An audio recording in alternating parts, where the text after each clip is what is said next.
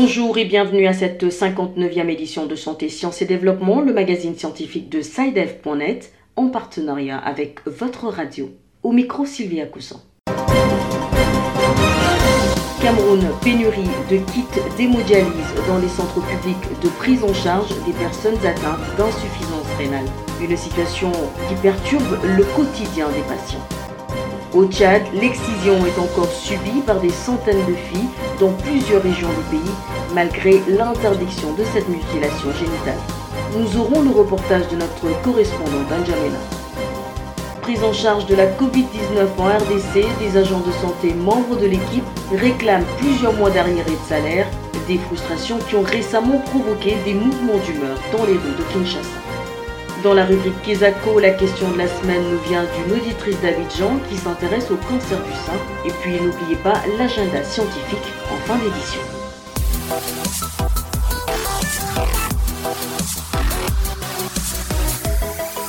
Le Cameroun est confronté depuis de nombreuses années à des pénuries de kits d'hémodialyse. Malgré les multiples promesses du gouvernement d'approvisionner en matériel de dialyse les centres publics de prise en charge des patients, la situation perdure. Quant au quotidien des personnes atteintes d'insuffisance rénale, il subit de profondes perturbations. Le reportage à Yaoundé de Béatrice Cazé. C'est un véritable calvaire que vivent les malades atteints d'insuffisance rénale au Cameroun. Au cours des mois d'août et de septembre 2020, plusieurs d'entre eux ont manifesté devant le centre hospitalier et universitaire de Yaoundé l'un des centres publics de dialyse. Ces mouvements d'humeur visaient à dénoncer leur mauvaise prise en charge due à une pénurie des kits d'hémodialyse. Le ministre de la Santé, Malachi Manaouda, a pourtant annoncé au mois de mai dernier l'arrivée de 40 000 kits d'hémodialyse. En réalité, le Cameroun est confronté depuis de nombreuses années à des ruptures à répétition des stocks de matériel de dialyse. Au CHUD Yaoundé, les médecins rencontrés n'ont pas souhaité s'exprimer sur le sujet. Roger Kamgen, insuffisant rénal et membre de l'association des dialysés de la région du centre, a du mal à expliquer ces pénuries. La cause, nous, on ne peut pas connaître. C'est ça que nous aussi, on cherche à connaître. Face à cette situation, les hôpitaux de traitement ont dû revoir à la baisse au nombre de séances de dialyse. Certains malades sont redirigés vers d'autres régions et parfois ces pénuries sont à l'origine de nombreux drames, explique Roger Kamgen. Nous ne sommes pas bien, puisque quand le sang n'est pas bien traité, on devrait une fréquence de dialyse bien, bien ordonnée. Lorsque cette fréquence n'est pas respectée, ça joue automatiquement sur le malade. Tu vois, tu peux avoir des malades avec le ventre gonflé, et le corps gonflé. En principe, on devrait faire trois dialyses par semaine. On nous propose deux sur Cameroun parce que c'est avec ce qu'on nous propose deux dialyses. Maintenant, même les deux séances, on ne peut pas avoir parce que pénurie et tout, et tout. Donc, du coup, le malade peut être à l'aise. Et on a beaucoup de décès. Les conséquences sont également financières. Pour éviter des complications, les malades sont parfois contraints de se rendre dans des centres privés, des centres où ils doivent débourser près de 100 000 francs CFA pour une séance de dialyse contre 5 000 francs CFA dans des hôpitaux publics. Béatrice Kazé, Yaoundé pour Santé, Sciences et Développement. Au Tchad, malgré l'interdiction de l'excision, plusieurs centaines de filles et de jeunes femmes continuent de subir cette mutilation génitale dans plusieurs régions du pays. Une pratique qui est source de préoccupation aussi bien pour les organisations de la société civile que pour le gouvernement. Le point Djamena avec notre correspondante Victoria Remadji. Malgré l'interdiction de l'excision au Tchad, de nombreuses filles et jeunes femmes continuent de subir cette mutilation. Entre juillet et septembre, une centaine de filles ont été excisées dans plusieurs provinces au sud du Tchad. L'excision est pourtant une culture importée dans cette partie du pays, selon Agnès Eldima, conseillère au Centre juridique d'intérêt public, une association œuvrant dans la lutte contre les mutilations génitales. Cette pratique euh, n'était pas une pratique euh, ancestrale chez nous au Tchad et particulièrement au sud du pays. L'excision est nouvelle. Elle date de peut-être un siècle seulement. Mais maintenant, nous en faisons une coutume alors qu'il y avait une initiation des filles sans excision. L'excision est venue du Soudan et de l'Égypte. Quand j'étais jeune fille, euh, toutes les exciseuses étaient de religion musulmane.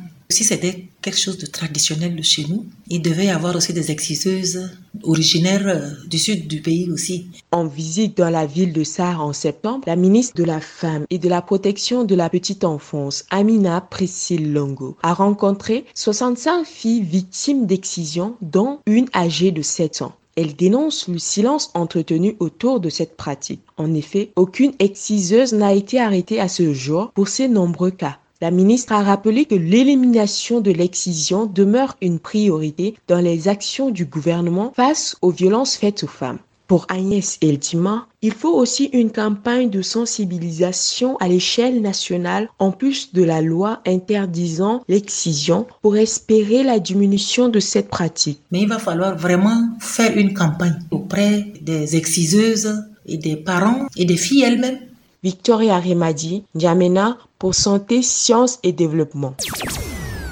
En RDC, des agents affectés à la riposte contre la pandémie de la Covid-19 réclament quelques trois mois d'arriérés de salaire. Il y a quelques jours, ils ont dû battre le macadam dans la capitale pour se faire entendre des autorités du pays. Les contours de ces mouvements d'humeur avec Bertrand Mayumbu à Kinshasa. La série des grèves illimitées déclenchées ces derniers temps par les agents de la riposte contre la pandémie de la Covid-19 à Kinshasa ne fait pas bon présage pour la République démocratique du Congo. Arrêt volontaire de prestations avec comme action barricades de route devant leur quartier général, brûlure de pneus allant jusqu'à la restriction de libres citoyens ou voyageurs à accéder aux bâtiments de prélèvement pour tester contre la Covid-19. Jusqu'au 6 juillet de cette même année, les grévistes réclamaient encore trois mois de salaire mais aujourd'hui, ils en sont à 5 mois sans que l'autorité ne trouve solution à leurs problèmes. Nous avons introduit des mémos à plusieurs reprises au niveau du gouvernement, à notre ministère des Santé et même à la présidence. Aucune suite favorable nous a été réservée, a déclaré le docteur Kassita, représentant collectif de prestataires de la riposte contre la Covid-19.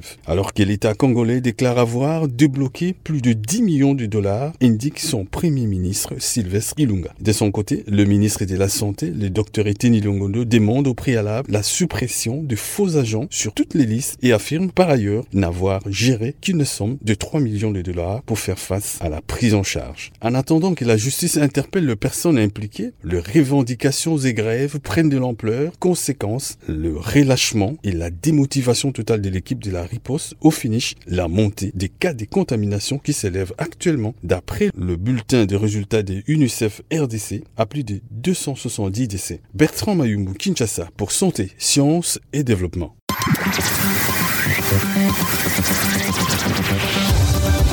Qu'est-ce que c'est?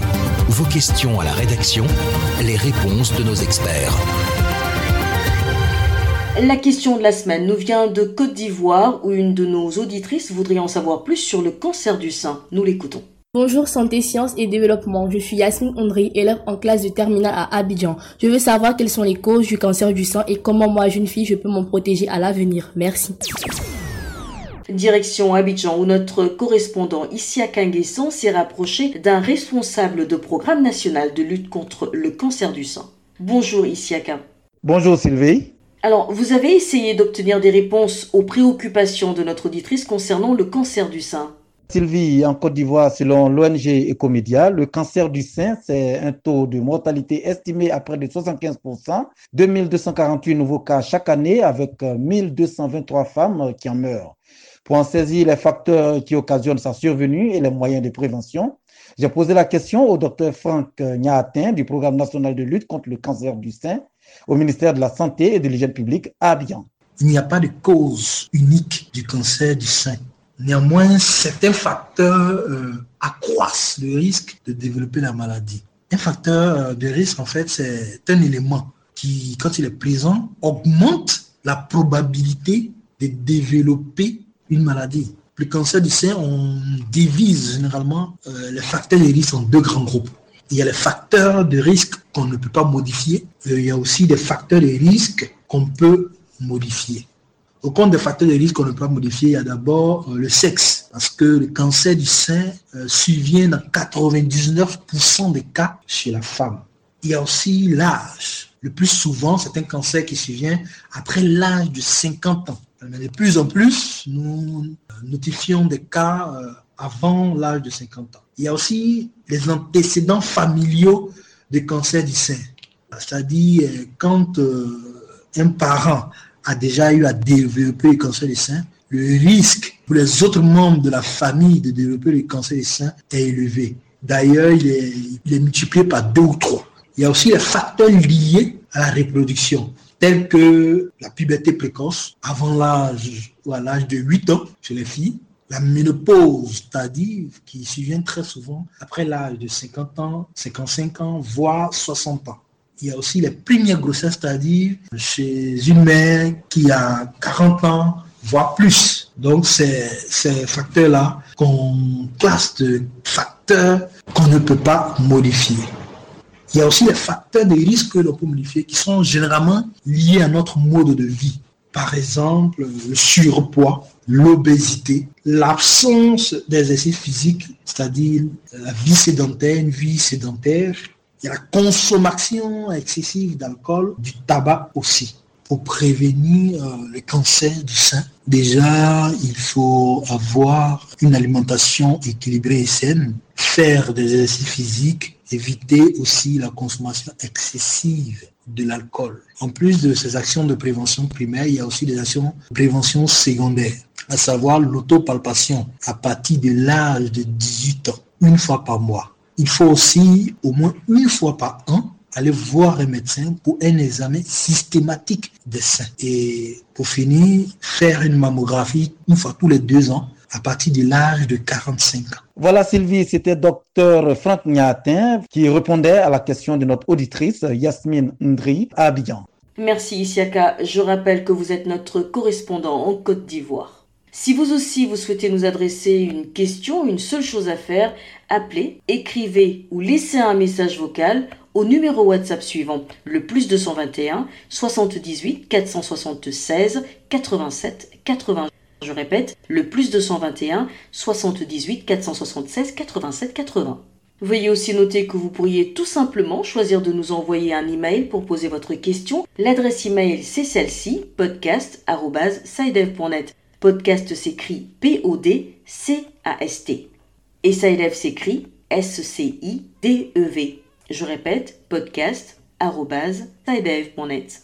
Vos questions et commentaires sont attendus à ces différentes adresses à tout moment de la journée. L'agenda.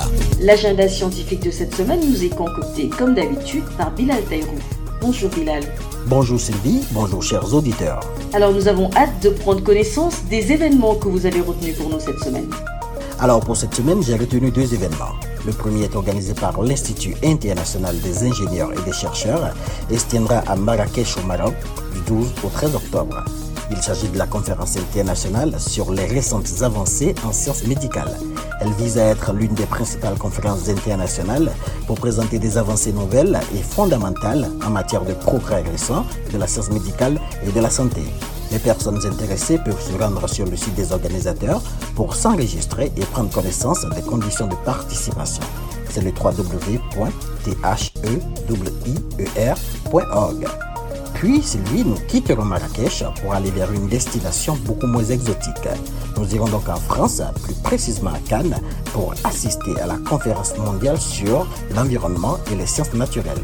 Elle est organisée par l'International Academy of Science, Technology, Engineering and Management et est prévue du 13 au 14 octobre 2020. Pour ceux qui ne pourront pas être présents, eh bien, la conférence sera également retransmise en direct sur Zoom. Plus de détails sur le site www.iastem.org. Voilà, ce sera tout pour cette semaine. Sylvie. Merci Bilal, mesdames et messieurs, c'est la fin de cette émission. Merci pour votre bienveillante attention. Rendez-vous la semaine prochaine, même heure, même fréquence. D'ici là, portez-vous bien. Cette émission est disponible en podcast sur le site sidev.net/fr. Cette émission est réalisée avec le soutien de Welcome, une organisation britannique qui a pour mission de renforcer la santé dans le monde en aidant à l'éclosion d'idées innovantes. Le Welcome soutient les chercheurs, agit pour relever de grands défis en matière de sciences et aide tout en chacun à s'impliquer dans la recherche scientifique et en matière de santé. Pour en savoir plus, veuillez visiter le site welcome.ac.uk. W-E-2-L-C-O-M-E.ac.uk.